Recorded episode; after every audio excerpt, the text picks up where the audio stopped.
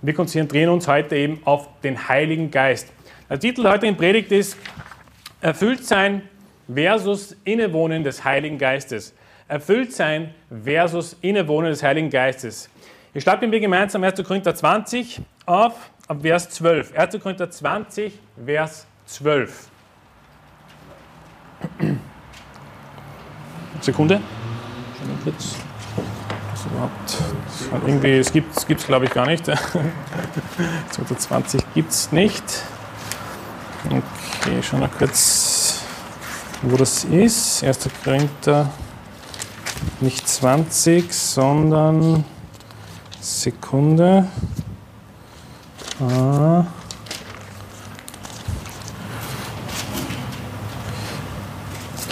Egal, ich lese einfach den Vers vor und ihr denkt einfach mit. Wir aber haben nicht den Geist der Welt empfangen, sondern den Geist, der aus Gott ist, sodass wir wissen können, was uns von Gott geschenkt ist. Und davon reden wir auch nicht in Worten, die von menschlicher Weisheit gelehrt sind, sondern in solchen, die vom Heiligen Geist gelehrt sind, indem wir Geistliches geistlich erklären. Das heißt, hier sagt der Paulus, dass wir nicht den Geist der Welt empfangen haben sondern wir haben den Geist, der aus Gott ist, empfangen. Das ist genau dasselbe Wort empfangen, das wir gelesen haben, Johannes Kapitel 20, Vers 21, wo der Herr Jesus selber sagt, empfangt Heiligen Geist. Okay, das heißt, wir als Christen, wir als neugeborene Menschen, als gerettete Personen empfangen den Heiligen Geist, nachdem wir Jesus angerufen haben, nachdem wir gerettet werden, dann empfangen wir den Heiligen Geist und er bleibt auch in uns. Schlagt mir jetzt gemeinsam Epheser Kapitel 1 auf. Epheser Kapitel 1. Epheser Kapitel 1. Ich lese inzwischen von 2. Timotheus 1,13. Ich schlage Epheser Kapitel 1, Vers 13 auf. Ich lese 2. Timotheus 1, Vers 13. Halte dich an das Muster der gesunden Worte, die du von mir gehört hast, im Glauben und in der Liebe, die in Christus Jesus ist. Dieses edle, anvertraute Gut bewahre durch den Heiligen Geist, der in uns wohnt. Das heißt, hier lesen wir, was der Paulus in Timotheus sagt. Er soll sich an das Muster der gesunden Worte halten und die Liebe in Christus und das anvertraute Gut soll er dadurch bewahren durch den Heiligen Geist, der in uns wohnt. Das heißt, das ist dieses Innewohnen des Heiligen Geistes. Wenn wir gerettet werden, dann kommt der Heilige Geist in uns hinein. Wir empfangen den Heiligen Geist und er wohnt in uns. Und ihr, schlagt, ihr habt ja Epheser Kapitel 1, Vers 13 aufgeschlagen, lese ich nochmal vor. Da steht, in ihm seid auch ihr, nachdem ihr das Wort der Wahrheit, das Evangelium eurer Errettung gehört habt, in ihm seid auch ihr, als ihr gläubig wurdet, versiegelt worden mit dem Heiligen Geist der Verheißung, der das Unterpfand unseres Erbes ist, bis zur Erlösung des Eigentums zum Lob seiner Herrlichkeit. Das heißt, die Bibel lehrt hier zwei Dinge. Erst unser Unterpfand. So, was ist ein Unterpfand? Ein Unterpfand ist einfach eine Sicherheit. Ihr kennt das sicher, wenn ihr irgendwo zur Tankstelle fahrt oder zum Jormas oder sonst irgendeinem Ort, wo ihr eine Flasche kaufen könnt und die ist auf einmal extrem teuer, nicht? Du gehst in diese diesen Tankstelle rein und denkst, wie kann eine Wasserflasche, ein Liter, drei Euro kosten? Das kann doch gar nicht sein. Und dann steht aber dabei Pfand. Okay, mit Pfand. Das heißt, wenn man diese Plastikflasche zurückgibt, dann kriegt man einen Teil dieses Geldes zurück. Okay, das heißt, sie behalten sich einen Teil des Geldes für diese Flasche, die wir zurückbringen sollen. Nicht? Sie sagen dann, okay, wir schonen die Umwelt damit und so weiter und so fort, weil viele Menschen einfach nicht wissen, wo der Mistkübel ist, Entschuldigung, wo der Mülleimer ist und wo sie dann eben den Müll entsorgen. Deswegen haben sie das eingeführt und wollen dadurch klimaneutral werden. Das ist eine andere Geschichte für sich, das ist nicht das Thema der heutigen Predigt. Auf jeden Fall, Unterpfand oder Pfand bedeutet diese Sicherheit, dieses Geld, das jemand einbehaltet, bis er etwas zurückbekommt. So, was ist der Heilige Geist? Der Heilige Geist ist der Unterpfand unseres Erbes. Okay, das heißt, wir haben diesen Heiligen Geist empfangen, wir sind versiegelt mit ihm, er wohnt in uns, er ist unsere Sicherheit, dieses sozusagen im Bild jetzt gesehen, dieses Geld, das wir dann eben behalten, bis wir unsere Flasche, also bildhaft gesprochen, bitteschön, nicht verwechseln jetzt, bis wir unser Erbe erhalten. Okay, das heißt, wenn wir einmal den Heiligen Geist haben, wenn er einmal in uns wohnt, dann ist er unsere Sicherheit, dass wir äh, das Erbe empfangen bis zur Erlösung des Eigentums. Okay? Das heißt, wir lesen jetzt im Neuen Testament eben diese ganzen Verse, wo wir den Heiligen Geist empfangen, wo Jesus sagt, empfangt Heiligen Geist, wo dann der Heilige Geist in uns wohnt, wo das Unterpfand ist, äh, wo er unsere Sicherheit ist sozusagen, wo wir versiegelt sind mit dem Heiligen Geist, das lesen wir aber nicht im Alten Testament. Dieses Phänomen existiert so im Alten Testament nicht. Das ist etwas, was im Neuen Testament gekommen ist. Wie war es im Alten Testament? Wir starten wir gemeinsam Johannes Kapitel 7 auf. Johannes Evangelium Kapitel 7. Johannes Kapitel 7.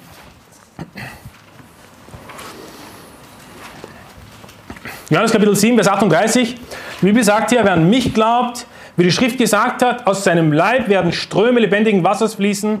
Das sagt er aber von dem Geist, den sie empfangen sollten, welche an ihn glauben, denn der Heilige Geist war noch nicht da, weil Jesus noch nicht verherrlicht war. Das heißt, hier lesen wir wieder dasselbe Wort empfangen, die von dem Geist, die den Geist empfangen werden oder sollten, welche an ihn glauben. Nun, der Heilige Geist war aber noch nicht da, sagt hier Johannes Vers 38, 7 Vers 38. Er war noch nicht da, weil Jesus noch nicht verherrlicht war. Okay, das heißt, bevor Jesus verherrlicht wurde, also nach seiner Auferstehung sozusagen, bevor das passiert ist, war der Heilige Geist noch nicht da, insofern, dass er in uns wohnt, dass wir ihn empfangen, dass er uns leitet, uns korrigiert, uns hinweist darauf, wie wir zu leben haben als Christen. Das heißt, im Alten Testament gab es dieses Phänomen gar nicht, weil Jesus war noch nicht verherrlicht. Okay, und wir lesen auch nirgendwo im Alten Testament, dass der Mensch durch den Heiligen Geist versiegelt. Äh, insofern versiegelt ist, dass es Unterpfand ist oder dass wir, ähm, dass er in uns wohnt oder dass er uns hinweist oder dass er uns zurechtleitet und dass er uns erinnert daran an die Gebote Gottes und so weiter und so fort. Es gibt keinen Vers im Alten Testament, wo das ist. Das heißt aber nicht, dass der Heilige Geist im Alten Testament nicht gewirkt hat. Doch er hat sowohl im Alten Testament gewirkt. Er war aber noch nicht in uns und hat noch nicht in den Gläubigen gewohnt. Wir merken hier, dass das Innewohnen des Heiligen Geistes in dem Gläubigen also ähm, etwas macht. Und das ist eben ein Unterschied zum Alten Testament. Du musst dir vorstellen, im Alten Testament wurde man genauso gerettet durch Glaube. Glaube allein, einmal gerettet, immer gerettet. Du hast Jesus angerufen, du wurdest gerettet, aber du hast den Heiligen Geist nicht insofern empfangen, dass er in dir wohnt. Okay? Das heißt, wir haben im Neuen Testament eigentlich einen riesengroßen Vorteil. Weil wenn Gottes Geist in uns wohnt, wenn Gottes Geist uns darauf hinweist, uns klar macht, uns zur Bibel hindeutet, uns zum Gottesdienst hindeutet, uns hilft, dass wir vielleicht wunderbare Seelengewinner werden. Ja, wenn er uns diese ganzen Dinge uns gibt, was wir im Alten Testament nicht hatten, haben wir einen riesengroßen Vorteil gegenüber den Propheten im Alten Testament, den Leuten, die gerettet waren im Alten Testament. Schauen wir gemeinsam Johannes Kapitel 14, also sieben Kapitel weiter, Johannes Kapitel 14. Johannes Kapitel 14, ab Vers 16. Ich lese vor, Johannes Kapitel 14, Vers 16, und ich will den Vater bitten, und er wird euch einen anderen Beistand geben, dass er bei euch bleibt in Ewigkeit, den Geist der Wahrheit, den die Welt nicht empfangen kann, denn sie beachtet ihn nicht und erkennt ihn nicht, Ihr aber erkennt ihn, denn er bleibt bei euch und wird in euch sein. Das heißt, was der Herr Jesus zu seinen Jüngern hier sagt, ist, er, er widerspricht nicht dem, was er in Johannes 7 gesagt hat. Punkt Nummer 1. Er ist noch nicht da, aber er wird in euch sein. Nun, er sagt nicht, er ist schon da, er sagt, er wird in euch sein. Das ist die Zukunftsform. Das ist die Stelle, wo wir gelesen haben, Johannes Kapitel 20, empfangt Heiligen Geist. Das ist die Stelle, nachdem er verherrlicht wurde, nachdem er den Zwölfen erscheint und ihnen den Heiligen Geist gibt. Und er sagt, er bleibt bei euch. Momentan bleiben ist natürlich jetzt, er bleibt zwar bei euch, aber er wird in euch sein. Das heißt, das Innewohnen selber passiert erst später nach der Verherrlichung. Also nach seiner Auferstehung sozusagen. Und das ist das, was wir gelesen haben, oder? Das ist der erste Vers, den wir gelesen haben, Johannes Kapitel 20, ich lese ihn nochmal vor. Nachdem er das gesagt hatte, hauchte er sie an und sprach zu ihnen, empfangt Heiligen Geist. Und viele äh, Menschen verwechseln leider dieses empfangt Heiligen Geist oder dieses Innewohnen des Heiligen Geistes mit äh, dem Akt in Apostelgeschichte 2. Viele werfen das alles auf einen Haufen und sagen, Moment einmal, die Verheißung kommt jetzt in Apostelgeschichte 2.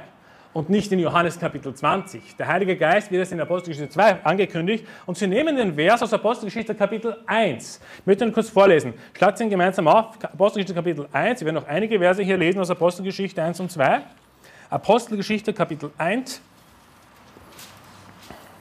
Und sie verwechseln eben dieses Innewohnen, dieses Wohnen des Heiligen Geistes, verwechseln sie eben mit dem Ereignis, was jetzt Jesus ankündigt. In Apostelgeschichte Kapitel 1, Vers 4, da sagt er, und als er mit ihnen zusammen war, gebot er ihnen nicht von Jerusalem zu weichen, sondern die Verheißung des Vaters abzuwarten, die ihr so ersprach, von mir vernommen habt. Denn Johannes hat mit Wasser getauft, ihr aber sollt mit Heiligen Geist getauft werden, nicht lange nach diesen Tagen.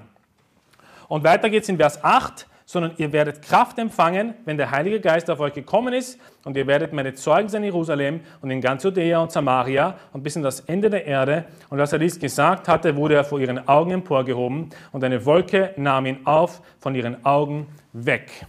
Und viele glauben eben, dieses Kraftempfangen, wenn der Heilige Geist auf euch kommt, was der Jesus hier kurz vor seiner Himmelfahrt sozusagen sagt, viele glauben, das bezieht sich auf die Verheißung, dass der Heilige Geist zum ersten Mal kommt. Und das ist aber falsch. Wir haben gelesen Johannes Kapitel 20, das war davor, bevor Jesus in den Himmel gefahren ist, bevor überhaupt Thomas da war, hat der Jesus gesagt, empfangt Heiligen Geist. Okay, das kann nicht dasselbe Ereignis sein, wenn Jesus sagt, nach diesen Tagen, lange nach, nicht lange nach diesen Tagen in Vers, äh, Vers 5, er sagt, ihr sollt mit Heiligen Geist getauft werden, nicht lange nach diesen Tagen. Das ist kurz vor seiner Himmelfahrt. Aber vorher in Johannes 20 hat er schon gesagt, empfangt Heiligen Geist. Das heißt, das ist nicht dasselbe Ereignis. Okay, viele verwechseln das, viele haben das über einen Haufen und sagen, es ist alles gleich. Heiliger Geist empfangen, das ist Apostelgeschichte 2, das ist auch gleichzeitig Johannes 20 hin und her. Und dann bist du einfach verwirrt, weil man weiß nicht mehr, was die Reihenfolge ist, man weiß nicht mehr, was der Unterschied ist zwischen Innewohnen des Heiligen Geistes und äh, erfüllt sein mit dem Heiligen Geist. Deswegen der Titel heutigen Predigt, wie schon gesagt, Innewohnen des Heiligen Geistes, ich will es jetzt richtig zitieren, äh, Entschuldigung, erfüllt sein versus Innewohnen des Heiligen Geistes. Das ist eine unterschiedliche Sache, es sind unterschiedliche Ereignisse. Okay? Also das ist nicht dasselbe Ereignis wie in Johannes Kapitel 20. Nun, was ist es jetzt? Ist jetzt der Heilige Geist in Johannes Kapitel 20 gekommen oder ist in Apostelgeschichte Kapitel 2 gekommen oder beides auf einmal oder wie ist das zu verstehen? Nun, bei dem ersten Ereignis in Johannes Kapitel 20, das ist das Ereignis des Innewohnens des Heiligen Geistes, das auch auf uns zutrifft, auf jeden Fall. Wo wir gelesen haben im Epheserbrief, wir gelesen haben im Korintherbrief, er wohnt in uns, wir sind durch ihn versiegelt, er ist das Unterpfand und so weiter. Wir haben ihn empfangen, sagt der Paulus auch. Das ist, das ist dieses Ereignis. Okay? Und in Apostelgeschichte 2 das ist nicht dasselbe Ereignis, das ist nicht das Innewohnen des Heiligen Geistes, sondern das ist jetzt diese Kraft, die von oben kommt, diese Verheißung, die der Herr Jesus in Apostelgeschichte 1 ankündigt, dass sie Kraft bekommen werden und das ganze Evangelium sozusagen predigen werden in ganz Jerusalem und auf der ganzen Welt. Nun, ich möchte auf diesen, diese Stelle eingehen, in Apostelgeschichte Kapitel 2, wo dann der Heilige Geist kommt. Schlagt mit mir gemeinsam Apostelgeschichte Kapitel 2 auf. Apostelgeschichte Kapitel 2, Vers 1. Und da passiert jetzt dieses Ereignis. Und als der Tag der Pfingsten sich erfüllte, waren sie alle einmütig beisammen. Und es entstand plötzlich vom Himmel her ein Brausen wie von einem daherfahrenden, gewaltigen Wind und erfüllte das ganze Haus, in dem sie saßen. Und es erschienen ihnen Zungen wie von Feuer, die sich auch zerteilten und sich auf jeden von ihnen setzten. Und sie wurden alle vom Heiligen Geist erfüllt und fingen an, in anderen Sprachen zu reden, wie der Geist es ihnen auszusprechen gab. Es wohnten aber in Jerusalem Juden, gottesfürchtige Männer aus allen Heidenvölkern unter dem Himmel. Als nun dieses Getöse entstand, kam die Menge zusammen und wurde bestürzt. Denn jeder hörte sie in seiner eigenen Sprache reden. Das heißt, das ist jetzt genau dieses Ereignis, was alle über einen Haufen werfen. Diese Zungen wie von Feuer. Und das bedeutet nichts anderes, als dass sie mit dem Heiligen Geist erfüllt worden sind, nicht? Steht später in Vers 4. Sie wurden alle vom Heiligen Geist erfüllt nachdem diese feurigen Zungen gekommen sind sozusagen, und fingen dann an, in Sprachen zu reden. Und einige äh, sagen, das sind tatsächliche Zungen. Okay, das sind dann sozusagen menschliche Zungen, die dann runtergekommen sind, ja, und, und wie von Feuer sozusagen, nicht? Also kann man so stehen lassen, wenn man so will. Ähm, ich glaube eher, dass diese, diese Fackeln einfach ausgeschaut haben wie Zungen. Deswegen sagt er, ähm, Zungen wie von Feuer. Okay, also setzt die zwei gleich wie Feuer. Okay, also vielleicht Fackeln, die so ausgeschaut haben, so Form hatten nicht, wie die Zungen, die dann runtergekommen sind und ähm, die dann eben symbolisiert haben, dass diese Kraft von oben kommt, dass man dann erfüllt wird mit dem Heiligen Geist. Und dann fingen sie an, in Sprachen zu reden. Und die Leute, sie waren außer sich. Sie, sie haben sie in Sprachen reden gehört, jeder in seiner eigenen Sprache. Und dann gibt es diese ganze Auflistung von den verschiedenen Sprachen, die dann genannt werden und so weiter und so fort. Und wieso diese Predigt wichtig ist, für die Pfingstler dürfte, glaube ich, kein Geheimnis mehr sein. Weil die Pfingstler, die Pfingstkirche sagt, wenn du gerettet wirst okay, und der Heilige Geist kommt, dann bewirkt er automatisch diese Sprachengebet und dieses Zungengebet und so weiter und so fort. Und das heißt, sie hauen aus über einen Haufen, aber das ist ja nicht so, wir gesagt, weil der Heilige Geist ist schon vorher gekommen. Okay? Der Glaube reicht sozusagen aus, dass der Heilige Geist in dich hineinkommt und innewohnt. Und dann verwechseln sie das mit Apostelgeschichte Kapitel 2 und sie sagen, hey, wenn du nicht in Zungen redest, ja, dann, bist du, dann kannst du nicht gerettet sein. Du hast den Heiligen Geist nicht. Moment einmal, und deswegen muss man auch unterscheiden. Innewohnen des Heiligen Geistes ist nicht dasselbe wie erfüllt sein von dem Heiligen Geist. Es ist ein unterschiedliches Ereignis.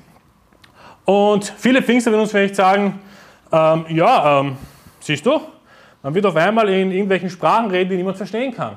Und dann machen sie ihre Chankalakaga und so weiter und so fort und sagen, das ist der Beweis, dass du einen Geist hast. Nicht? Wenn du das nicht machst, bist du nicht gerettet. Und in Wirklichkeit, die Bibel sagt, das sind richtige Sprachen, erstens einmal. Das ist leicht zu widerlegen. Also er sagt hier, äh, wurde bestürzt und jeder hört es in seiner eigenen Sprache reden. Also es sind nicht irgendwelche Sprachen, die von irgendwelchen ja, Dimensionen her, herbeikommen und uns dann bewirken, dass wir irgendwelche Dinge sagen, die niemand versteht. Weil sie haben sie ja verstanden. Und, aber auf was ich hinaus will, ist eigentlich nicht diese Pfingstgeschichte, sondern ist doch schon ziemlich cool, wenn der Heilige Geist kommt und auf einmal reden die in unserer Sprache und die Leute verstehen das, obwohl wir ihre Sprache gar nicht reden. Die hören dann ihre eigene Sprache auf einmal. Das ist dieses Pfingstwunder, wo nun der Heilige Geist kommt, jetzt nicht innewohnt, sondern was steht hier? Sie wurden erfüllt mit dem Heiligen Geist. Okay? Sie haben ihn vorher schon gehabt. Jesus sagt, empfangt Heiligen Geist. Das ist nicht dasselbe Ereignis, da sind auch die Apostel dabei.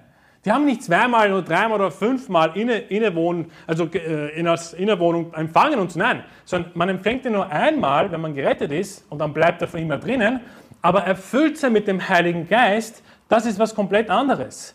Das sind diese, diese Wunder und diese Kraft, diese Freimütigkeit, die wir dann gleich lesen werden an anderen Stellen, die man dann bekommt, das Wort Gottes zu predigen, auf einmal etwas zu sagen in der eigenen Sprache und andere verstehen es in ihrer eigenen Sprache. Ich meine, das ist, dieses Ereignis, das wir hier sehen, hat nichts mit dem Innewohnen des Heiligen Geistes zu tun. Nun, ich glaube, ich glaube nicht, dass heutzutage, dass wir das noch brauchen, diese, diese Sprachengabe. Ich glaube, das hat aufgehört, wie wir auch in 1. Korinther Kapitel 14 äh, lesen, Sprachen werden aufhören. Ähm, wir haben heutzutage genug Möglichkeiten, Übersetzungen herzustellen. Der Herr hat sehr viel gewirkt in der Zwischenzeit. Und ähm, das war einfach zur damaligen Zeit, dieses diese Erfüllung auch von Joel, nicht im Alten Testament, dass man dann in, Sprachen äh, redet und die Leute das verstehen von allen äh, Stämmen Israels, die aus, den, aus, den, ähm, aus der Zerstreuung kommen, nicht, die nicht mehr so gut ihre Hebräisch und so weiter geredet haben. Das zweite, was wir lesen, ist, wenn der Heilige Geist kommt, über uns kommt und uns erfüllt. Das lesen wir in Apostelgeschichte Kapitel 13 zum Beispiel. Schlagt mir Apostelgeschichte Kapitel 13 auf. Wir schauen uns jetzt ein paar Beispiele an, was es bedeutet, wenn man erfüllt wird mit dem Heiligen Geist, wenn der Heilige Geist über uns kommt, wenn wir voll sind mit dem Heiligen Geist, sind alles Synonyme und bedeuten eigentlich Gleiches. Apostelgeschichte Kapitel 13 ab Vers 9. Saulus aber, der auch Paulus heißt, voll Heiligen Geistes, blickte ihn fest an und sprach, O du Sohn des Teufels, Voll von aller List und aller Bosheit, du Feind aller Gerechtigkeit, wirst du nicht aufhören, die geraden Wege des Herrn zu verkehren? Und nun siehe, die Hand des Herrn kommt über dich und du wirst eine Zeit lang blind sein, die Sonne nicht sehen, augenblicklich aber viel Dunkel und Finsternis auf ihn und er tappte umher und suchte Leute, die ihn führen konnten. Das heißt, dass Saulus, der schon gerettet war zu diesem Moment, der schon für den Dienst im Herrn berufen war in diesem Moment, er sieht diesen Typen an und sagt, äh, also voll Heiligen Geistes, blickte ihn fest an und sprach, du Sohn des Teufels und so weiter. Und was passiert dann? Er sieht nichts mehr auf einmal. Ja? Ähm, er wird sozusagen blind. Er tappte sozusagen äh, umher und suchte irgendwelche Leute, die ihn führen konnten. Das ist natürlich ein Wunder, das wir nicht heutzutage so wirken können. Ja? Das passiert nicht, wenn du gerettet wirst und den Heiligen Geist bekommst, wirst du nicht zu irgendwelchen Leuten hingehen und sagen, werde blind oder hör auf zu sehen und so weiter und so fort. Als Strafe Gottes und so weiter. Das passiert so nicht, sondern das ist ein Wunder im Neuen Testament, in der Apostelgeschichte. Äh, und die Bibel sagt, diese Wunder sind eben gegeben den Aposteln, damit viele an das Evangelium glauben. Aber er war voll Heiligen Geistes und dann hat er das gemacht. Das heißt, wenn wir voll Heiligen Geistes sind, werden wir viel für den Herrn tun können. Wir werden mit Kraft erfüllt werden. Wir werden sozusagen in der Apostelgeschichte speziell jetzt in Sprachen reden. Ja? Oder den einen da äh, blind machen sozusagen, wenn ein Feind des Evangeliums ist. Aber was wir heute auch noch sehen, in Apostelgeschichte Kapitel 19 steht das, gehen wir weiter zur Apostelgeschichte Kapitel 19.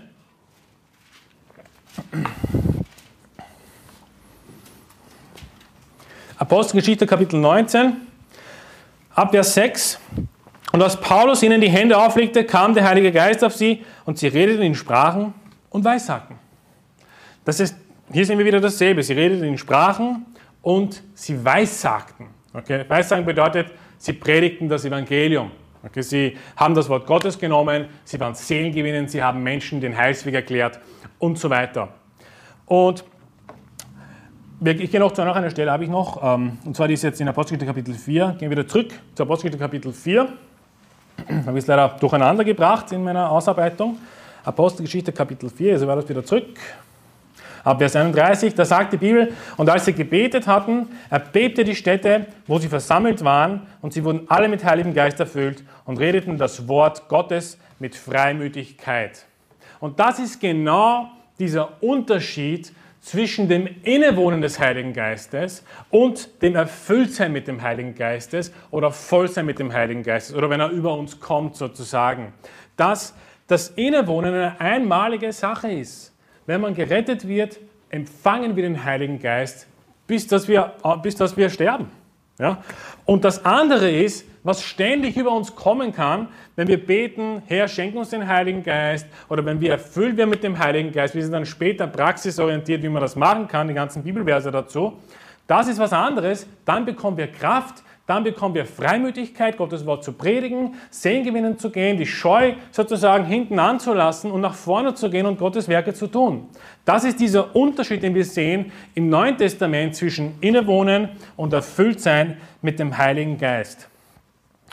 Und wie gesagt, es gibt halt sehr viele Richtungen heutzutage, die das leider missbrauchen für ihren Zweck. Wir haben schon ein Beispiel genannt, nicht? Äh, mit, den, mit den Pfingstlern, nicht? mit den Pfingstcharismatikern. Es gibt ja eben diese Abstufung. Man muss ja auch ein bisschen fair sein, oder? Es gibt die Pfingstkirche und die charismatische Kirche. Die Pfingstkirche ist sozusagen die Leitversion der charismatischen Kirche. Äh, also ich habe bis jetzt selten gesehen, dass in der Pfingstkirche irgendwelche Leute wie Schweine herumrollen im Boden ja, und so tun, als wäre sie vom Geist erfüllt. Das habe ich jetzt selten gesehen. In charismatischen Kirchen hingegen sieht man sehr oft. Ja? So Benny Hinn Sachen und so weiter. Du siehst da so Videos, wo dann die Leute im Gottesdienst sitzen und auf einmal sagt der Pastor irgendetwas und auf einmal stehen alle auf und laufen. Nicht so tun, als würden sie laufen. Und wenn du das denkst das sind verrückt, das sind sicher vom Geist Gottes geleitet, oder? Ich meine, das kann doch gar nicht sein. Okay, das sind dann die extremen Pfingster, das ist die charismatische Bewegung. Das ist dieses Extreme, was, was, was es gibt in dieser Richtung. Und die sagen dann, man ist nur erfüllt, wenn man anfängt zu lachen, dieses heilige Lachen nennen sie es nicht, oder dieses Tanzen, das heilige Tanzen, man anfängt zu tanzen, wenn der Pastor irgendwas sagt, die stehen dann auf, oder einige rennen durch die Gegend, springen ins Wasser hinein, ja, das Taufbecken wieder raus und werfen mit ihren Kleidungsstücken herum und so weiter und bezeichnen das als Freude im Herrn, Freude im Heiligen Geist. Du bist erfüllt mit dem Heiligen Geist, nicht? Deswegen machst du das alles. Ich meine, ich, wir waren mal in einer, in einer Pfingstkirche, das muss ich jetzt erzählen, ja, also es war irgendwo ähm, im Norden, glaube ich, in, St. Äh, im Westen, in St. Pölten irgendwo. Und ähm, wir waren dort, ich, meine Kinder waren auch dabei, und wir haben uns das mal angeschaut. Ich wusste nicht, dass es eine Pfingstkirche ist. Also ich habe damit gerechnet, dass es eine evangelikale Kirche ist. Okay, wir gehen dorthin mit guten Mutes, nicht? setzen uns in den Gottesdienst hinein. Wunderschön, sehr viele Leute. Vor uns links sitzt so ein Geschäftsmann, so ein riesengroßer mit Krawatte, nicht mit Koffer und so weiter. Und ich dachte mir, das, wird schon was sein. Und dann hat der Gottesdienst angefangen. Und auf einmal steht dieser dicke Geschäftsmann auf, okay, und der hat eine Fahne mitgehabt, die habe ich gar nicht gesehen. Der hat so eine, so eine Rot-Weiß-Rot-Fahne mitgehabt, so österreichische Rot-Weiß-Rot-Fahne, nicht? Und auf einmal steht er auf und sie machen Musik und auf einmal fängt da mit der Fahne so hin und her zu wehen, nicht? Und, und äh, kannst du dich erinnern? Und wir schauen ihn so an und denken, denken was, was ist mit dem jetzt auf einmal los? Der, der hat so seriös ausgeschaut, der hat so nüchtern ausgeschaut. Auf einmal steht er auf und fängt an zu tanzen und mit der Fahne zu wehen. Und ich dachte, ich bin im falschen Film, das kann keine evangelikale Gemeinde sein. Außer die sind auch schon so verkorkst, dass sie so geworden sind. Das habe ich mir nicht erklären können. Ich meine, das ist so in etwa, du kannst dir das so vorstellen. Ich meine, die letzte Bundeskanzlerin, glaube ich, Angela Merkel war das, nicht? Stell dir mal Angela Merkel vor, die so langsam redet, nicht normalerweise und kaum ein Wort über Lippen greift, immer nach unten schaut, gebückt und, und so, so dasteht mit ihrem, mit ihrem Anzug. Ja, schaut sehr europäisch aus, würde ich mal sagen. Und auf einmal fängt sie an zu tanzen und mit Fahnen herumzuwehen. So musst du dir das vorstellen als normaler Mensch. Ich meine, das kann doch gar nicht normal sein, oder? Allein schon, wenn man das sieht, da merkt man, hey, da stimmt doch etwas mit diesen Leuten nicht. Die sind irgendwie besessen, habe ich das Gefühl. Das macht nicht der Heilige Geist. Ja. Das ist nicht der Heilige Geist. Zurück zum Thema jetzt da. Also zusammengefasst, es gibt diese zwei Ereignisse. Okay? Das Innewohnen des Heiligen Geistes versus Erfülltsein mit dem Heiligen Geist. Und ganz immer gesagt, kein geretteter Christ würde jemals leugnen, also ich rede jetzt von geretteten Christen. Es gibt viele, die sich Christen nennen, die sind leider nicht gerettet. Ja, deswegen unterscheide ich hier in diesem, in diesem Fall. Und es gibt keinen geretteten Christ, der leugnen würde, dass der Heilige Geist irgendwann einmal einfach so bing, entschwindet. Ja, und wenn jemand das behauptet, dann ist er sehr wahrscheinlich nicht gerettet. Wenn er sagt, hey, irgendwann werde ich so viel Sünde tun und auf einmal verlässt mich der Heilige Geist und er wohnt nicht mehr in mir. Es steht bis zum Tag der Erlösung. Also wie, wie will man diesem Vers umgehen? Nein, das ist ein falscher Lehrer, ein falsches Evangelium. Und wenn er sagt, du verlierst den Heiligen Geist von heute auf morgen, wenn du zu viel sündigst, dann ist es im Ende Werksgerechtigkeit und nicht aus Gnade allein. Und also kein geretteter Christ würde jemals dahergehen und laut vor sich her posaunen und sagen, hey, pass auf, pass auf, dass du nicht sündigst, es kann sein, dass du den Heiligen Geist verlierst und kommst in die Hölle. Nicht? Der will dir Angst machen sozusagen, damit du gute Werke tust ja, damit du sozusagen zu den Guten gehörst, zu denen, die sagen, ja, ich bin gerettet, es ist Gnade allein, es ist Glaube allein, aber wenn ich, wenn ich keine Werke tue, dann ist mein Glaube nicht echt, es war falsch. Oder wie gesagt, einige würden sagen, Heilige Geist entschwindet wieder zurück. Du kannst jederzeit sagen, freien Willen, freien Willen, Gott, ich will nicht mehr, tschüss. Ja. Wenn mein Kind sagen würde, Papa, du bist nicht mehr mein Vater, tschak. Ja, man würde sich selber anlügen, oder? Also wenn mein Kind zu mir sagen würde, hey, du bist nicht mehr mein Papa, dann würde ich ihn anschauen und sagen, Geht's dir gut? Hast du vielleicht schlecht geschlafen? Kann ja sein, nicht? Ich meine, das kann ja gar nicht sein. Er würde sich selber an. Wenn ein Kind Gottes auf die Idee kommt zu sagen, hey, ich bin nicht mehr dein Sohn, weil ich will jetzt einfach in die Welt zurück, dann wird er sich sofort dabei erwischen und sagen, äh, ich bin sein Sohn. Ja, ich, ich, kann, ich kann nicht äh, das leugnen, weil du wurdest neu geboren, du bist jetzt ein Kind Gottes und Du hast eben diesen freien Willen nicht mehr zu sagen, hey, bin ich bin ein Sohn. Weil dann wirst du dich selber belügen. Du wirst sofort wissen, im selben Moment wirst du wissen, das stimmt eigentlich nicht. Okay? Ähm, und ich habe mal zu einem gesagt, also jemand hat mal gesagt, ähm, ja, ich würde es aber nicht ausprobieren. Ich würde nicht ausprobieren, das zu sagen. Dann sage ich, wieso es aus? Mach es jetzt. Sag, du bist nicht sein Kind, schau, was passiert. Oder sag ihm, ich will nicht mehr, ich will nicht mehr dein Kind sein. Er sagt, na, das will ich mir nicht trauen. Du spießt dich damit etwas an. Du solltest das nicht tun. Denk mal, Herrst, was stimmt mit dir nicht? Auch wenn du es probierst, es, es, ändert nichts daran, dass du ein Kind Gottes bist. Du brauchst keine Angst zu haben. Okay, diese Angst vor Sünde, dass man in die Hölle geht, wenn man gerettet ist, ist nicht berechtigt. Das zeigt eigentlich, was in deinem Herzen ist. Werksgerechtigkeit. Du vertraust noch auf deine Werke und sagst, ich, ich traue mich nicht zu sagen, ich gehe in die Welt, weil wer weiß, was passiert. Hey, hast du wirklich an Jesus geglaubt? Hast du Jesus hundertprozentig vertraut? Nicht nur 10% und 90%. 90% glaube ich zwar an Jesus, aber 10% glaube ich vielleicht, dass ich, wenn ich zu sehr in Sünde gerate, ihn verlieren kann. Nein, hast du nicht vertraut. Du brauchst 100% deines Glaubens nur auf das Werk von Jesus, nicht auf dein eigenes Werk. Amen. Und da hackt ihm das Ganze. Also niemand, kein geretteter Christ, das wage ich zu behaupten, ja, würde jemals auf die Idee kommen und sagen, ich kann jederzeit den Heiligen Geist verlieren. Und weißt du, es kann natürlich sein, dass man vergisst, dass man gerettet ist. Nicht? Das kann natürlich sein. Ähm, wer weiß warum. Es gibt sicher Gründe dafür. Vielleicht irgendeine physische, gehirntechnische Erkrankung kann sein, dass du es vergisst, Das ist aber was ganz was anderes. Ja? Wenn du nachher im Leben in Sünde geratest und Dinge tust, die du nicht tun solltest, ja, vielleicht dich besaufst bis zum Tode und ein paar Gehirnzellen gehen flöten, ja, dann gehst du vielleicht auch flöten. Dann bist du auch verrückt. Dann wirst du ein, ein, irgendwie äh, einen Schaden davon nehmen. Okay?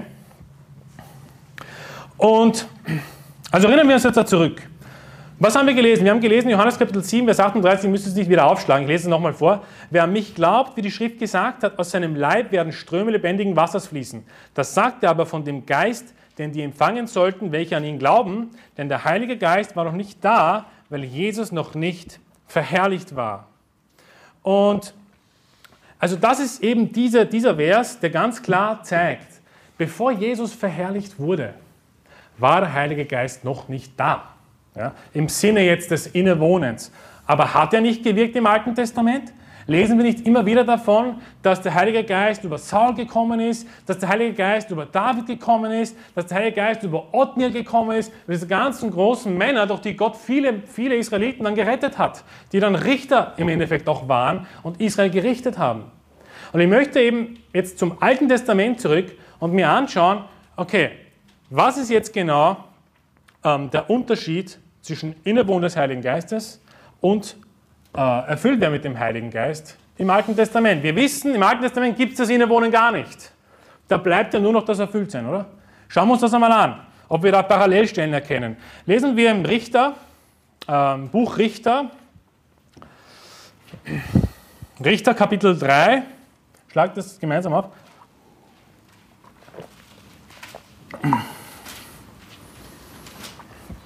Richter Kapitel 3, ab Vers 9. Richter Kapitel 3, Vers 9. Da sagt die Bibel, da schrien die Kinder Israels zum Herrn und der Herr erweckte den Kindern Israels einen Retter, der sie befreite, Othniel, den Sohn des Kenas, des jüngsten Bruders Kalebs. Und der Geist des Herrn kam über ihn und er richtete Israel und zog aus zum Kampf. Und der Herr gab Kushan Rishataim, den König von Aram Naharaim, in seine Hand, sodass seine Hand über Kushan Rishataim mächtig wurde. Das heißt, wir lesen hier von Othniel, diesem Richter, den Gott eingesetzt hat, dass er, dass der Heilige Geist, dass der Geist des Herrn über ihn gekommen ist. Und er richtete Israel und zog aus zum Kampf. Also auf einmal kommt der Geist des Herrn über ihn und er bekommt neue Kraft. Er, ein, er richtet jetzt Israel und zieht zum Kampf aus. Okay, das heißt, das ist ein Beispiel im Alten Testament, wo wir ganz klar sehen, der Heilige Geist wirkt und der Heilige Geist kommt über Menschen, aber nicht so wie im Neuen Testament das Innewohnen des Heiligen Geistes. Das ist eben der Unterschied zwischen Altes Testament und Neues Testament. Im Alten Testament gab es nur das Phänomen des Erfülltsein mit dem Heiligen Geist. Dass, wenn der Heilige Geist über jemanden kommt. Gehen wir weiter zur nächsten Stelle, im 1. Samuel. Schlagt mit mir 1. Samuel Kapitel 11 auf.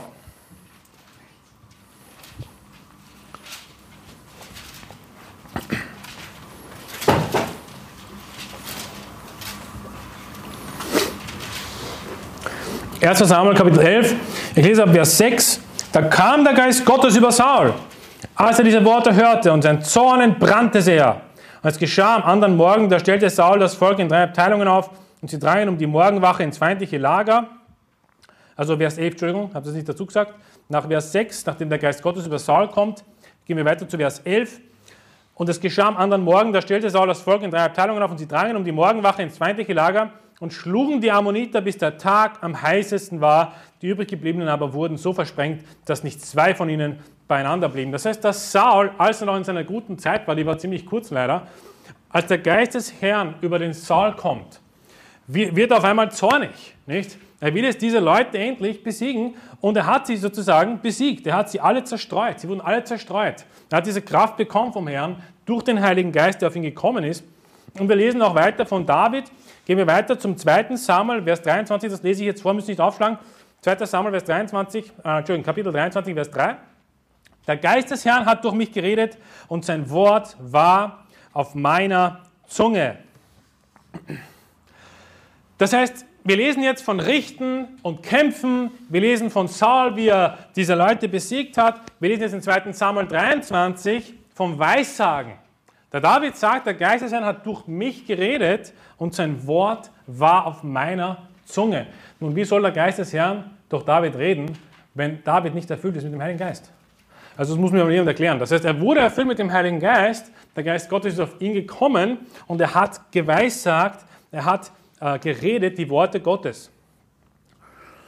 Das heißt, wir sehen eigentlich Parallelen zwischen Alten und Neuen Testament. Apostelgeschichte, wo diese ganzen Wunder passiert sind, diese, diese äh, äh, Wunder über die Sprachengabe, diese Wunder, die an Paulus gewirkt hat, wo jemanden blind gemacht hat, oder dass Leute auf einmal freimütig weissagen, das Wort Gottes predigen. Wir sehen hier genauso im Alten Testament, wenn der Heilige Geist kommt, dann passieren Dinge. Okay, wenn der Heilige Geist über mich kommt, mich erfüllt, dann werde ich auf einmal Richter, ich kämpfe gegen meine Feinde, ich besiege sie, ich weissage, ich predige das Wort des Herrn, ich schreibe die ganzen Psalmen und so weiter und so fort. Und das sind natürlich eindeutige Parallelen. Also es gibt keine andere Erklärung dafür und es ist auch eindeutig deshalb, weil es dieselben, fast dieselben Ereignisse sind. Ja? Also kämpfen, weissagen, richten. Im Neuen Testament ist jetzt kein fleischiger Kampf natürlich, den er Paulus gemacht hat. Ja. Er hat jetzt nicht ihn irgendwie die Augen ausgestochen, ja, wie, wie, wie Nebukadnezar, äh, den König von Israel, sondern er hat ihn einfach geistlich bekämpft. Oder? Er hat ihn nicht fleischlich bekämpft, er hat ihn geistlich bekämpft. Er hat gesagt, jetzt hör auf damit, du, du Sohn, du Sohn des, des, äh, des Sat, oder was hat er gesagt, ich will jetzt nicht falsch zitieren. Ähm, lass mich das nochmal kurz äh, nachschauen. Also, genau. Genau, das sagt er hier. Er sagt, ähm, äh, also er war voll Heiligen Geistes, blickte ihn fest an und sprach, du Sohn des Teufels, ja, Sohn des Teufels, voll von aller List und aller Bosheit, du Feind aller Gerechtigkeit und wirst nicht aufhören, die geraden Wege des Herrn zu verkehren. Nun siehe, die Hand des Herrn kommt über dich und du wirst eine Zeit lang blind sein. Das heißt, er kämpft jetzt natürlich nicht fleischlich. Wir sollten nicht fleischlich kämpfen. Wir wohnen jetzt nicht im Israel im Alten Testament, wo wir das Volk verteidigen, wo wir in den Kampf ziehen, wo wir Militärübungen machen und so weiter und so fort. Wobei es nicht schlecht ist, natürlich ein bisschen zu trainieren und deine Familie verteidigen zu können. Das ist natürlich immer gut. Aber wir gehen jetzt nicht für den Staat in den Krieg. Okay? Und der Paulus ähm, ist nicht für, für, für die Sache des Herrn in den Krieg gegangen.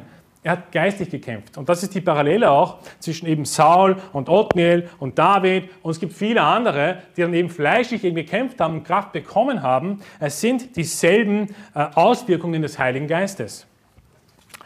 Nun, jetzt kommen einige daher und sagen, Moment mal, also, weil sie eben alles zusammenwerfen. Nicht? Das sind die Leute, die sagen, alles Neues ist damit alles gleich. Ja? Und die sagen dann, Empfangen des Heiligen Geistes, Innewohnen des Heiligen Geistes ist dasselbe, wie wenn du erfüllt bist mit dem Heiligen Geist. Okay? Und dann kommen sie daher und sagen, pass auf, wenn du erfüllt bist mit dem Heiligen Geist, und das passiert, nachdem du gerettet bist, laut diesen falschen äh, äh, Leuten, dann kann es passieren, dass du den Heiligen Geist verlierst. Und dann kommen sie zum Alten Testament und sagen, Saul hat ihn auch verloren. Saul hat auch den Heiligen Geist bekommen und er hat ihn auch verloren. Oder, oder, oder David sagt auch im Psalm 51, äh, Vers 13, müssen Sie nicht aufschlagen, verwirrt mich nicht vor deinem Angesicht und nimm deinen Heiligen Geist nicht von mir. Hey, wieso, wieso betet David zum Herrn, nimm deinen Heiligen Geist nicht von mir? Das heißt, er hat scheinbar Angst gehabt, dass er den Heiligen Geist verliert, oder? Okay, aber das hat nichts mit dem Innewohnen des Heiligen Geistes zu tun. Das ist die falsche Erklärung. Wenn das das Innewohnen des Heiligen Geistes ist, erstens mal ist es ein Widerspruch zu dem, was Jesus gesagt hat in Johannes Kapitel 7, dass er noch nicht da ist und dass er erst nach der Verherrlichung kommt. Das ist mal ein direkter Widerspruch zu dem. Und zweitens würde das ja bedeuten, wir müssten jeden Tag beten, Herr, bitte behalte den Heiligen Geist in mir, ich habe Angst, ja, und, und will nicht in die Hölle gehen und so weiter. Und das ist natürlich eine falsche Wertgerechtigkeitslehre. Und sie rechtfertigen das eben mit diesem Thema und sagen, es ist alles das Gleiche, Innewohnen erfüllt sich dasselbe. Und schau, pass auf, nicht, dass du wie David dann beten musst, hey, verwirrt mich nicht. Und nimm den Heiligen Geist oder wie, das, wie sogar Saul den Heiligen Geist verloren hat. Nicht? Und dann kam ein böser Geist und so weiter und schreckte ihn. Nun, ja, also es, die, die Leute im Alten Testament und auch im Neuen Testament können erfüllt sein mit dem Heiligen Geist und können ihn auch verlieren, insofern, dass sie nicht erfüllt sind mit dem Heiligen Geist. Aber die retteten Personen werden den Heiligen Geist immer in sich drinnen haben, in ihren Herzen wohnen und er wird nie wieder rausgehen bis zum Tag der Erlösung. Das sind zwei unterschiedliche Dinge. Eben äh, erfüllt sein mit dem Heiligen Geist versus Innewohnen des Heiligen Geistes im Neuen Testament. Im Alten Testament haben wir gesehen, gibt es kein Innewohnen des Heiligen Geistes. Diesen Vorteil hatten die Leute aus dem Alten Testament nicht, den wir haben. Aber es gab das Erfülltsein durch den Heiligen Geist. Und wir sehen in diesen ganzen Geschichten und natürlich wenn der Heilige Geist auf dich kommt und du bist, ähm, du machst diese ganzen Wunder und du tust die Werke des Herrn und dann passiert es halt, so wie beim Saul, dass er nicht dem Herrn gehorsam ist, sondern eben Angst hat vor seinem Volk und dem Volk sozusagen den Gehorsam schenkt und sagt, ja, macht einfach, ich habe Angst vor euch, habe mehr Angst vor euch als vor Gott. Und somit Götzendienst betreibt, sagt die Bibel, ja, Zauberei und so weiter, so schlimm ist das, was er gemacht hat, dann kann es passieren, dass der Herr seinen Heiligen Geist nicht mehr über dich kommen lässt, sondern dass er ihn nimmt von dir. Okay, dann hast du halt nicht mehr diese Kraft für den Herrn, die Dinge zu tun, die, die Arbeit des Herrn. Also die Bibel ist einstimmig im Alten und im Neuen Testament. Wenn der Heilige Geist auf einen kommt, dann bedeutet das, dass er nicht sozusagen innewohnt, sondern dass du erfüllt bist mit dem Heiligen Geist. Das sind zwei unterschiedliche Ereignisse. So, jetzt kommen wir eben ähm, zu dem Teil, den ich vorher schon angekündigt habe. Wie kann ich erfüllt sein mit dem Heiligen Geist?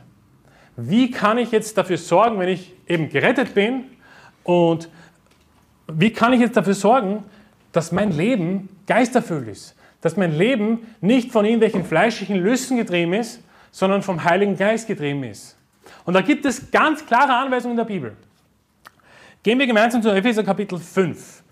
Epheser Kapitel 5. Epheser Kapitel 5.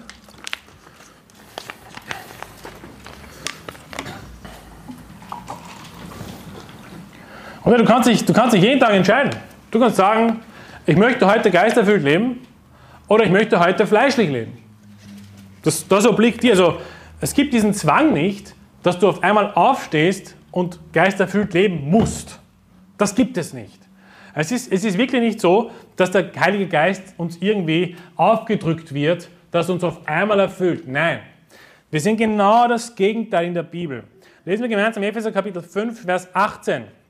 Und berauscht euch nicht mit Wein, was Ausschweifung ist, sondern werdet voll Geistes, redet zueinander mit Psalmen und Lobgesängen und geistlichen Liedern, singt und spielt dem Herrn in eurem Herzen. Das heißt, was sagt er hier? Er sagt, berauscht euch nicht mit Wein. Das heißt, trink keinen Alkohol. Hör auf mit deinem Alkohol. Vielleicht riecht er gut, vielleicht schaust du ihn gerne an, du denkst an die Zeit, okay, danach werde ich es schön haben, nicht? Ich kann dann durch die Kälte äh, rausgehen, merke nichts von der Welt, bin in meinem eigenen Zustand. Vielleicht hast du diese Gedanken, wenn du den Wein anschaust. Schau den Wein nicht an. Weil das ist Ausschweifung. Aber was sollst du sonst tun, wenn du den Wein nicht trinkst und Alkohol nicht trinkst? Was sagt er hier? Werdet voll Geistes. Hey, du kannst nicht voll Geistes sein und dich jeden Tag besaufen. Es geht nicht. Es geht nicht. Du kannst nicht voll Geistes sein und nach dem Gottesdienst mit deinen gottlosen Freunden in eine Bar gehen und, und, und dir, und dir ja, Wodka rein, reinschmeißen. Das wird nicht funktionieren. Bist du nicht voll Geistes. Ja? Sondern du bist in Ausschweifung, lebst du, sagt die Bibel. Er sagt, werdet voll Geistes, berauscht euch nicht mit Wein. Und ich, ich sage ganz ehrlich, ich kenne Leute, für die ist Alkohol ein Problem. Also für mich ist zum Beispiel kein Problem. Ich, ich, es ist keine Versuchung für mich. Ich habe andere Probleme vielleicht, die du nicht hast. Und so weiter und so fort. Jeder hat seine eigenen Schwächen und Stärken. Aber wir, wir müssen, wenn das unser Problem ist, das wird uns daran hindern, geistlich zu handeln. Es wird uns daran hindern, Gottes Kraft in unserem Leben zu sehen. Es wird uns daran hindern, auf die Straße zu gehen, mit Freimütigkeit zu weissagen, die Bibel zu predigen. Wir werden immer dieses, dieses, dieses, diesen, ah, ich will endlich trinken gehen, ich will endlich meine Zeit mit dem Alkohol verbringen und so weiter und ich will, ich will nicht nüchtern sein und so weiter und so fort. Und du wirst Gehirnzellen zerstören. Nun ist es gut, Gehirnzellen zu zerstören? Wäre es für ja. Gott sei Dank. Ähm, ich glaube, kein normaler Mensch würde sagen, es ist gut, dass man Gehirnzellen zerstört. Auch wenn sie sich regenerieren und so weiter und so fort. Hey, wenn du, du, kannst, du kannst an einer Alkoholvergiftung sterben. Es kann sogar passieren, dass du tot bist am nächsten Tag. Und wer weiß, wie du das unter Kontrolle hast. Vielleicht bist du ja ziemlich diszipliniert und sagst, hey, ich, ich schaffe es einfach nur, so wenig zu trinken. Hey, die Bibel sagt, berauscht dich nicht mehr Wein, so viel Alkohol berauscht dich auch schon ein bisschen. Also ich habe schon seit Jahren keinen Alkohol mehr getrunken Außer vielleicht einmal unabsichtlich in einer Brüdergemeinde, wo ich gedacht habe, das ist Traubensaft. Ja? Und dann kam raus, dass es Alkohol ist. Ja? Sollte eigentlich nicht so sein. Ja? Die, Brüder, die, die, die christlichen Gemeinden sollten doch nicht Wein anbieten und die Leute berauschen. Hey, wenn du seit Jahren kein Alkohol mehr getrunken hast, dann reicht doch so viel Wein, dass du ein bisschen schwindlig wird. Jeder ist unterschiedlich in dieser Hinsicht. Ja? Und vielleicht haltest du viel aus. Hey, egal. Seid nüchtern alle Zeit. Seid nüchtern. Es gibt kein seid 90%ig nüchtern, seid 95% und 5% kannst du nicht nüchtern. Nein, seid 100%ig nüchtern. Das heißt, kein Wein, kein Alkohol. Lass es lieber stehen. Und das ist das, was ich bei den Leuten sehe, die ich kenne, die äh, die Probleme mit Alkohol haben, hey, die haben auch mal so klein angefangen. Die haben auch mal gekostet. Die haben auch mal geschaut, okay, wie viel kann ich aushalten? Und jetzt sind sie in der Alkoholsucht. Es fängt immer mit wenig an. Es wird immer mehr und mehr und mehr. Wie kannst du es steigern, nicht sozusagen? Diesen Kick. Wie kriege ich diesen Kick heraus? Lass es sein. Und dann sagt er aber in Vers 19, redet zueinander mit Psalmen und Lobgesängen und geistlichen Liedern, singt und spielt dem Herrn in eurem Herzen. Also scheinbar sagt der Paulus hier, dass es etwas damit auf sich hat, zu singen. Nun, wir sind alle nicht die besten Sänger, oder? Also ich bin nicht der beste Sänger, ich gebe, ich gebe zwar mein Bestes, aber manchmal treffe ich keine Töne. Und das ist auch in Ordnung. Wir müssen nicht die besten Sänger. Du kannst das Lied auch ja, sagen und versuchen, ein bisschen melodisch zu sein. Und auch wenn du es nicht schaffst, keiner wird dich schief anschauen. Das ich schon mal einmal gesagt. Aber scheinbar hat es da etwas zu tun mit Lobgesängen. Hey, wenn du dich weigerst, dem Herrn zu Lob singen, wirst du dann hundertprozentig erfüllt im Heiligen Geist? Ich meine nein. Dann fehlt dir etwas. Dann fehlt dir etwas bei der Erfüllung. Hier steht, äh, redet zueinander mit Psalmen und Lobgesängen und geistlichen Liedern, singt und spielt dem Herrn in eurem Herzen. Und wenn du nicht singst für den Herrn und nicht für den Herrn spielst, okay, spielt, nicht jeder kann ein Instrument spielen, aber er sagt, er singt und spielt. Okay? Du kannst es so oder so erfüllen. Wenn du nicht singst, wenn du nicht mit geistigen Liedern Lob singst, ja, dann, dann fehlt dir was, dann, dann brauchst du mehr Erfüllung, dann brauchst du mehr Singen. Weißt, das hört sich ein bisschen einfacher an und, und sehr, sehr billig an, aber das ist das, was hier steht im Endeffekt. Ja? Und dann lesen wir eine Parallelstelle, äh, das müsst ihr jetzt nicht aufschlagen, ich lese es vorhin, Kolosser Kapitel 3, Vers 16. Da sagt er, lasst das Wort des Christus reichlich in euch wohnen, in aller Weisheit lehrt und ermahnt einander und singt mit Psalmen und Lobgesängen und geistlichen Liedern dem Herrn lieblich in eurem Herzen. Also es ist genau dieselbe Aussage, im Endeffekt singt mit Psalmen, Lobgesängen, geistlichen Liedern in euren Herzen. Genau dieselben Worte, die verwendet werden. Aber er sagt nicht vorher, werdet voll Geistes, sondern was sagt er? Er sagt, lasst das Wort des Christus reichlich in euch wohnen. Hey, das heißt voll Geistes werden. Wenn voll Geistes werden bedeutet, ich singe und Lob singe und so weiter, dann heißt voll Geistes auch, dass ich das Wort des Christus reichlich in mir wohnen lasse. Weil das führt beides zum selben im Endeffekt. Ja, dieses Singen und Lob singen und mit Psalmen singen und so weiter. Das heißt, wenn du das Wort des Christus nicht reichlich in dir wohnen lässt, dann bist du auch nicht erfüllt im Heiligen Geist. Dann fehlt dir etwas, es fehlt dir eine Komponente. Und was heißt jetzt das Wort des Christus reich in mir wohnen lassen? Bedeutet einfach, lies deine Bibel. Schlag jeden Morgen, versuch 10 Minuten. 10 Minuten. Ja? Zwei Kapitel oder vielleicht 15 Minuten für zwei Kapitel. Jeden Morgen, bevor du irgendwas tust, schlagst die Bibel auf und liest ein Kapitel oder zwei Kapitel. Drei, dreieinhalb brauchst du für einmal durch im Jahr. Ich glaube, dreieinhalb Kapitel schafft jeder. Eineinhalb in der Früh, eineinhalb am Abend von mir aus. Wenn es zu viel ist auf einmal, okay eineinhalb in der Früh, vielleicht eineinhalb am Nachmittag oder vielleicht am Abend. Ich persönlich kann am Abend sehr schlecht lesen, weil ich dann fast einschlafe. Weil ich dann schon ziemlich müde bin, ich kann mich nicht konzentrieren, ich mache es in der Früh, aber ich habe auch sehr lange gebraucht, bis ich das justiert habe. Ja? Also bei mir war es auch immer am Abend zuerst, weil ich mir dachte, und dann dachte ich mir, hey, wieso will ich den Herrn immer an letzter Stelle stellen am Tag? Nicht? Er sollte eigentlich an erster Stelle stehen und sagen, hey, wenn ich aufstehe, dann spielt es nicht, äh, irgendwelche Medien anzuschauen oder Zeitung zu lesen oder was weiß ich was, sondern wenn ich aufstehe, ist einmal der Herr zuerst und dann kommen die anderen Dinge des Lebens. Okay? Dann kommt die Arbeit, dann kommt dies und das, Auto zur Werkstatt bringen und keine Ahnung was. Ja? Mir kommt es vor, als würden einige das Auto herstellen als Wort Gottes. Wir stehen auf in der Früh und sagen, ah, ich muss mein Auto in die Werkstatt bringen, ah, sonst geht es nicht mehr, sonst ist die Kupplung kaputt, wird die Kupplung kaputt und das Öl muss gewechselt werden, bevor sie irgendwas gemacht haben. Okay? Gehen Sie sofort runter, raus ins Auto, fahren zur Werkstatt, ding dong und dann, glaubst du, wenn wir ein Feuer haben, das Wort Gottes zu lesen? Ich weiß nicht. Ich habe es auch einmal so gemacht und ich habe nie Feuer dabei gehabt. Aber wenn ich mich entschieden habe und sage, hey, ich lasse das Wort des Christus reichlich in mir wohnen, ich will erfüllt mit dem Heiligen Geist und ich nehme mir das vor, ja, beim ersten Mal wird es vielleicht scheitern. Beim zweiten Mal wird es vielleicht scheitern. Irgendwann betest her, Herr, schmeiß mich aus dem Bett raus, dass ich nicht mehr schlafen kann, meine Augen nicht mehr zumachen kann. Vielleicht musst du diese Dinge beten. Und der Herr wird dir Kraft geben, früher oder später, dass du das schaffst. Und dann kommen die Leute daher, und das können auch Brüder sein. Ja. Ich habe ich hab schon auch Brüder erlebt, die das sagen, die meinen dann, ach Bruder, du nimmst es alles doch viel zu genau. Lass das Wort des Christus reichlich in euch wohnen, heißt auch, du kannst einen Vers am Tag lesen. Ein Vers ist besser als ein Kapitel, weil bei einem Vers kannst du dich nur auf diesen Vers konzentrieren. Und dann dachte ich mir, das Argument hört sich ja mal nicht schlecht an, wenn du es zum ersten Mal hörst. Aber was heißt es dann eigentlich? Das würde doch, ich habe mir das dann ausgerechnet, ich weiß leider die Zahl nicht mehr ganz genau, aber wenn du einen Vers am Tag liest, ich glaube, dann wirst du nach 50 Jahren immer noch nicht fertig mit der Bibel. Also dann kannst du lange lesen. Dann wirst du Jahre verbringen in den ersten fünf Büchern Mose. Super. Du wirst die ganzen Opfer lesen, du wirst lesen, wie die Israeliten, äh, eben die Priester und so weiter, das ganze Priestertum und Schlachten und Blut und Hörner des Altars und Stiftshütte und diese ganzen Zahlen und so weiter. Und nach zehn Jahren bist du immer noch nicht im Neuen Testament. Äh, macht's klingen oder irgendwas muss doch.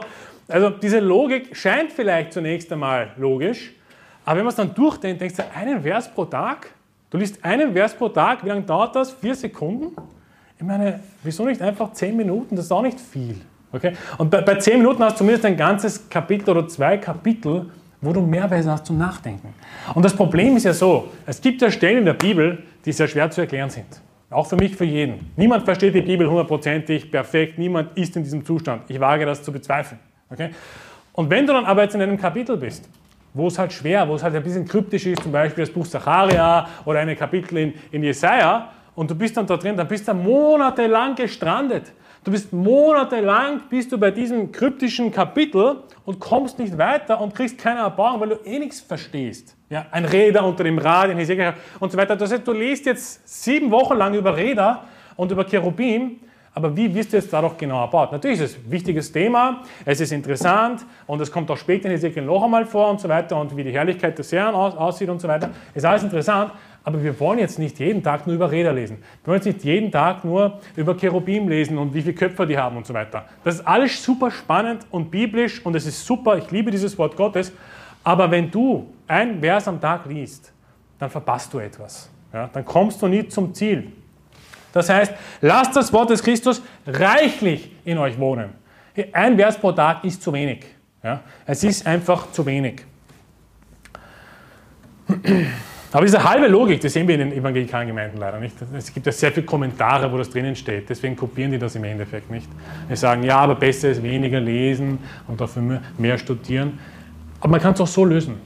Man kann sagen, ich lese meine zwei, drei Kapitel am Tag und dann nehme ich mir noch extra 15 Minuten Zeit, die Verse zu studieren in diesem Kapitel, die mir interessant erscheinen, die mich angesprochen haben. Wieso das Bibellesen reduzieren und dadurch nicht voll Geistes werden?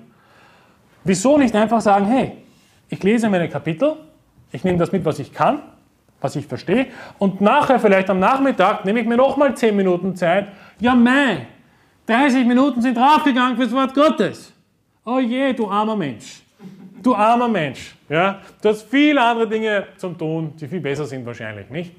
Das zeigt eigentlich nur, wieso dein Leben nicht geisterfüllt ist, wieso du nur in Sünde lebst, wieso du deine Zeit verschwendest mit Dingen, die dich eigentlich nichts angehen sollten. Oder? Wir lesen 1. Timotheus Kapitel 4, Vers 13, müssen nicht aufschlagen. Bis ich komme, sei bedacht auf das Vorlesen, das Ermahnen und das Lehren. Hey, wir sollten die Bibel vorlesen. Ja, in der Gemeinde natürlich machen wir, aber auch du zu Hause sollst es vorlesen, deinen Verwandten, deinen Freunden, deinen Kindern, deiner Familie und so weiter und so fort. Vorlesen, ermahnen und lehren. Hey, wenn ich meine Familie besuche, es gibt kein einziges Mal, wo es nicht um Jesus geht. Und sie können es eh nicht mehr hören. Aber, aber ganz ehrlich, okay, meine Mutter ist immer noch, also ist offen und so weiter. Aber der Punkt ist, ähm, ich gehe doch nicht zu äh, also zu irgendwelchen Freunden oder, oder Familienveranstaltungen, äh, nur damit ich diese weltlichen Dinge erfülle. Oder? Es ist wichtig, dein, natürlich, deine Eltern zu ehren und so weiter, das ist schon gut genug. Aber wir sollten doch schauen, dass wir auch da draußen das Wort Gottes predigen und lehren und vorlesen. Ja? Bei Gelegenheit, ich sage nicht, du musst jetzt alle mit der Bibel beschmeißen und so weiter, sodass sie dann nur noch äh, ja, dich, dich raushauen wollen, das solltest du auch nicht. Ja? Sondern natürlich weise und, und, und, und klug, aber nimm es dir vor.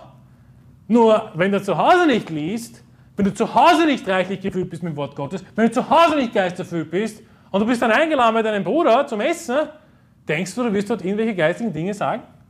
Umgekehrt. Umgekehrt. Du wirst dann auf einmal Dinge sagen, die du gar nicht sagen wolltest. Dann kommt das Fleisch wieder. Dann, dann tue ich nicht mehr das, was ich will, sondern das, was ich nicht will. Na, weil du nicht voll Geistes bist. Und das heißt, wir haben jetzt gelernt, singen, kein Alkohol trinken, Lieder, äh, Psalmen singen, das Wort des Christus reichlich in euch wohnen lassen, die Bibel vorzulesen, zu lesen, zu studieren. Und das ist ein Aspekt, wie man vollen Geistes wird. Der zweite Teil, also der zweite Aspekt, wie man voll Geistes wird, ist natürlich, man muss Gott darum bitten, dass uns erfüllt mit dem Heiligen Geist. Deswegen beten wir das auch, oder? Wir beten das doch jedes Mal, hey, erfüll mich mit dem Heiligen Geist, erfülle uns mit dem Heiligen Geist bei den Gottesdienstgebeten und so weiter und so fort. Nun, wir lesen das in Lukas Kapitel 11. Schlagt mir gemeinsam Lukas Kapitel 11 auf. Lukas Kapitel 11. Lukas Kapitel 11.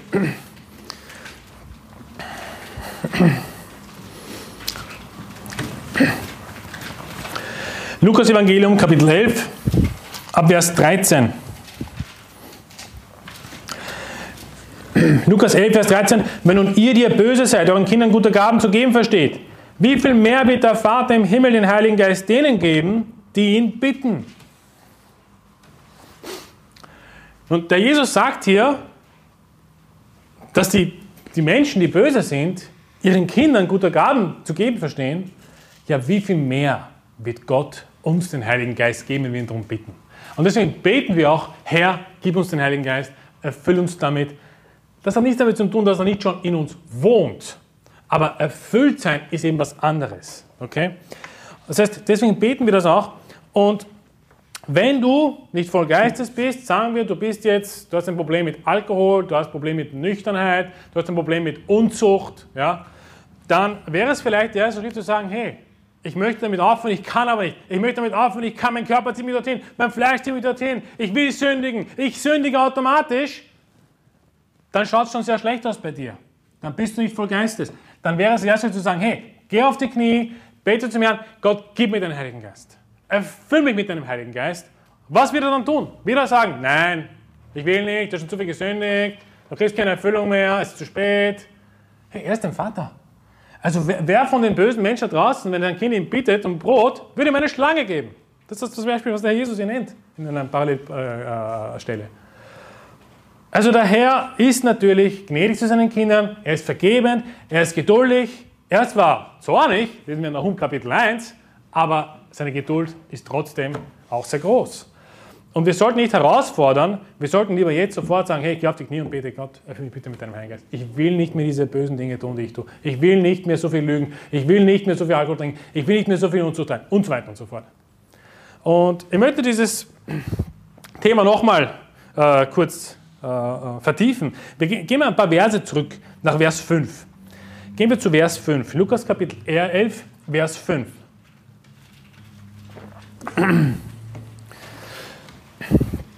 Da sagt da Jesus, und er sprach zu ihnen, wenn einer von euch einen Freund hätte und ginge zu ihm um Mitternacht und spräche zu ihm, Freund, leih mir drei Brote, denn mein Freund ist von der Reise zu mir gekommen und ich habe nichts, was ich ihm vorsetzen kann.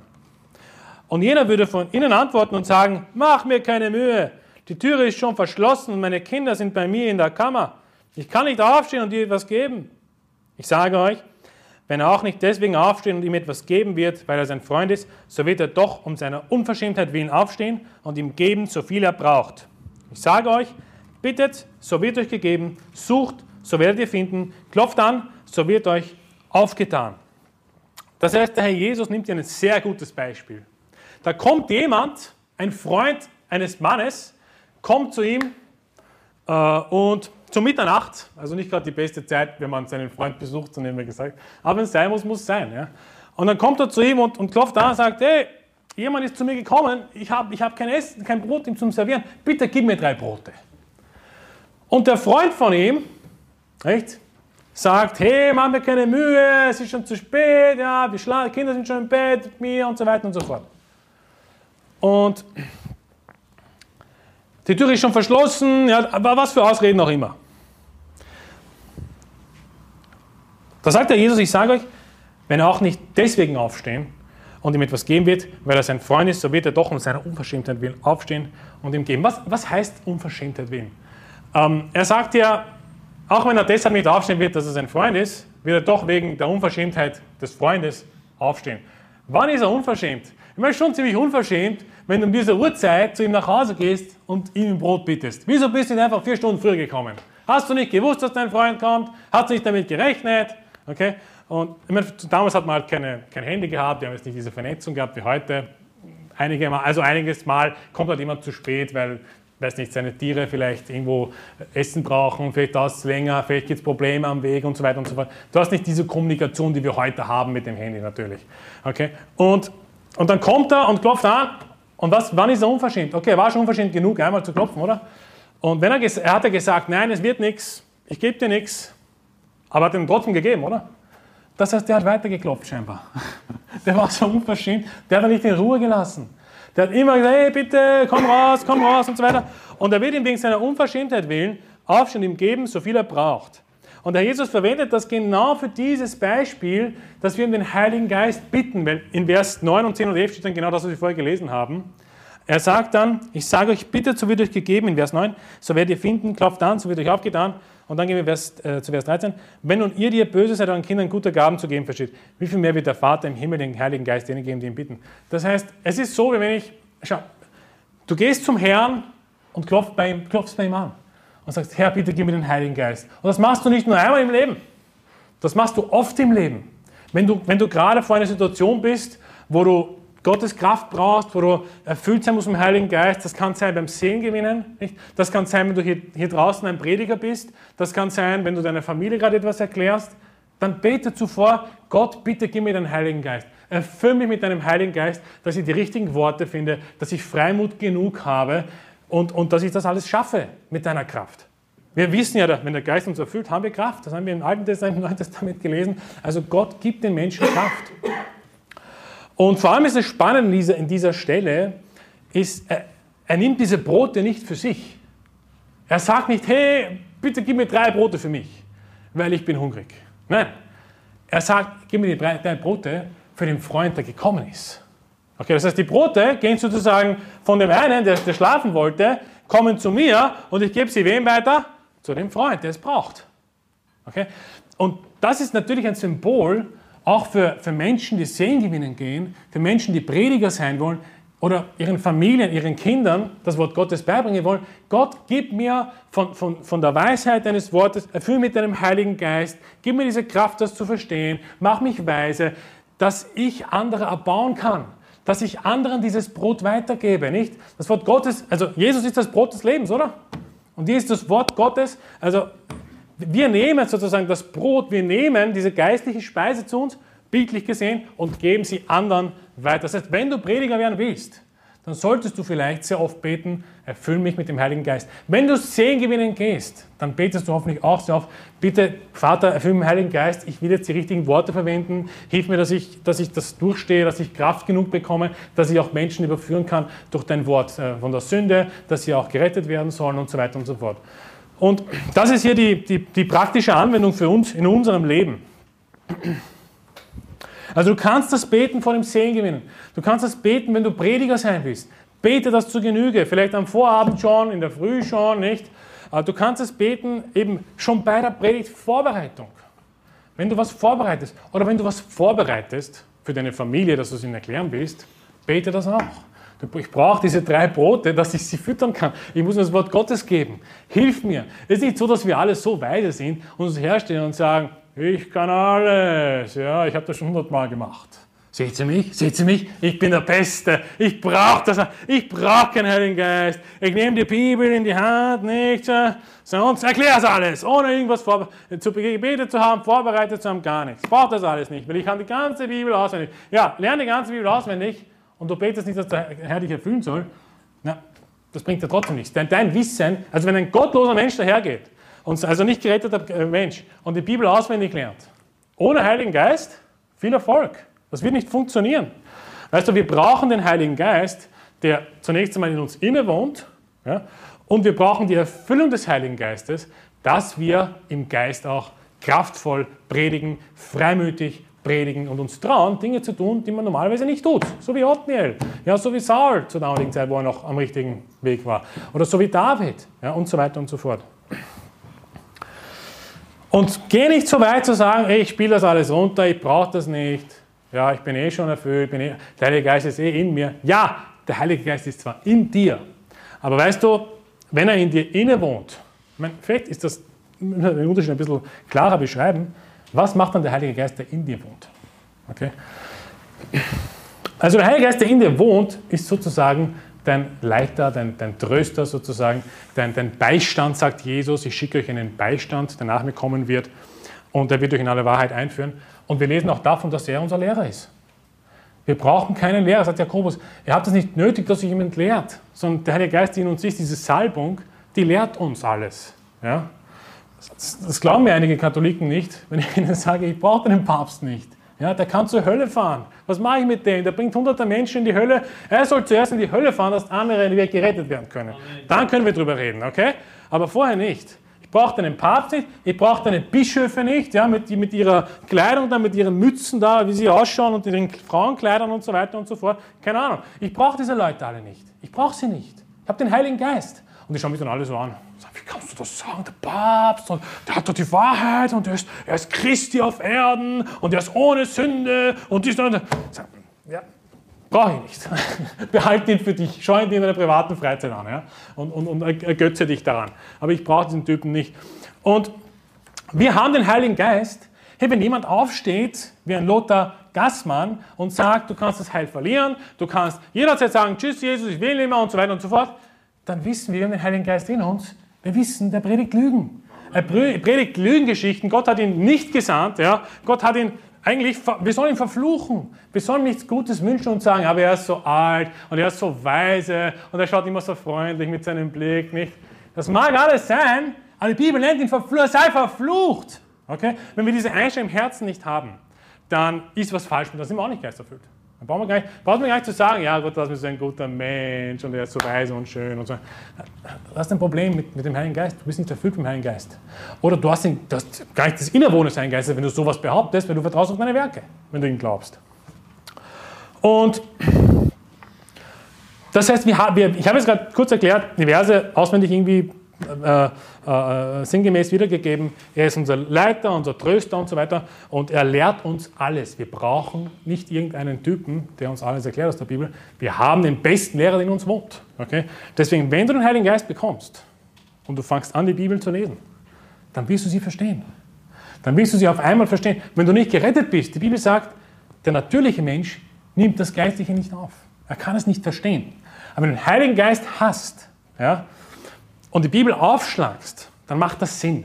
Dann verstehst du das Blut von Jesus, dann verstehst du die Auferstehung, dann macht das alles. Aber jemand, der den Heiligen Geist nicht hat, dieses Innerwohnen, der kann das gar nicht verstehen. Der liest und sagt, ihr seid Vollidiot. Ihr seid Dummköpfe. Okay? Und was kann eben passieren, wenn man sagt, hey, ich möchte in Sünde leben, ich möchte mein Fleisch befriedigen. Die Bibel warnt davor natürlich, und ich lese es nur schnell zwei Verse vor, müsst es nicht aufschlagen.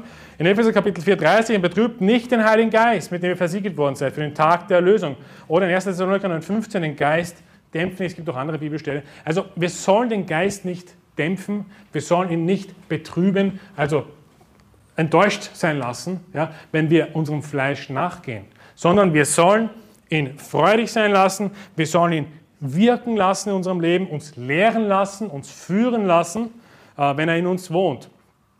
Das heißt, wir wollen eigentlich im Heiligen Geist wandeln. Wir wollen nicht nur, dass er in uns wohnt, wir wollen auch, dass wir erfüllt sind mit dem Heiligen Geist. Und äh, die Bibel sagt in Galater 5,17, ich habe das nicht aufgeschrieben, den Vers, müsst ihr nicht aufschlagen, also steht in etwa, wandelt im Geist, so werdet ihr die Lust des Fleisches nicht vollbringen. Das ist deine Lösung. Also wenn du gerettet bist, ja, du hast den Heiligen Geist bekommen, er wohnt in dir inne, äh, er ist dein, dein Leiter und dein Lehrer und er kann auch betrübt werden, du kannst ihn dämpfen, wenn du fleischlich handelst, aber du sollst auch erfüllt sein mit dem Heiligen Geist. Wir haben gehört, du sollst beten dafür, Gott, gib mir den Heiligen Geist. Wir haben gehört, du sollst kein Alkohol trinken. Wir haben gehört, du sollst mit Psalmen singen. Wir haben gehört, du sollst die Bibel lesen. Und dann wandelst du auch im Geist. Und dann wirst du die, die Lust des Fleisches nicht vollbringen. Natürlich, wenn du im Geist voll erfüllt bist, wo bleibt dann noch Platz für das Fleisch? Wenig. Okay? Du musst deinen fleischlichen Wandel ersetzen, das Fleischliche, was in dir ist, heraushauen sozusagen und das Geistliche in dich hineinbringen. Und das machst du mit dieser Anleitung, diese ganzen Verse, die eigentlich ganz klar sind. Und hey, wir wollen den Herrn bitten, uns zu erfüllen, oder? Wir wollen die Heilige Schrift lesen und, und nicht, nicht nur ein Vers am Tag. Das wird wenig bringen. Es bringt was, es ist ein Samen, der gesät wird, aber du kommst nicht zum Schluss. Wir wollen nicht uns berauschen, wir wollen, sondern wir wollen Loblieder singen und Psalmen singen. Und wir wollen auch den, den Heiligen Geist, der in uns wohnt, nicht betrüben und ihn dämpfen. Ich möchte noch zum Schluss noch beten.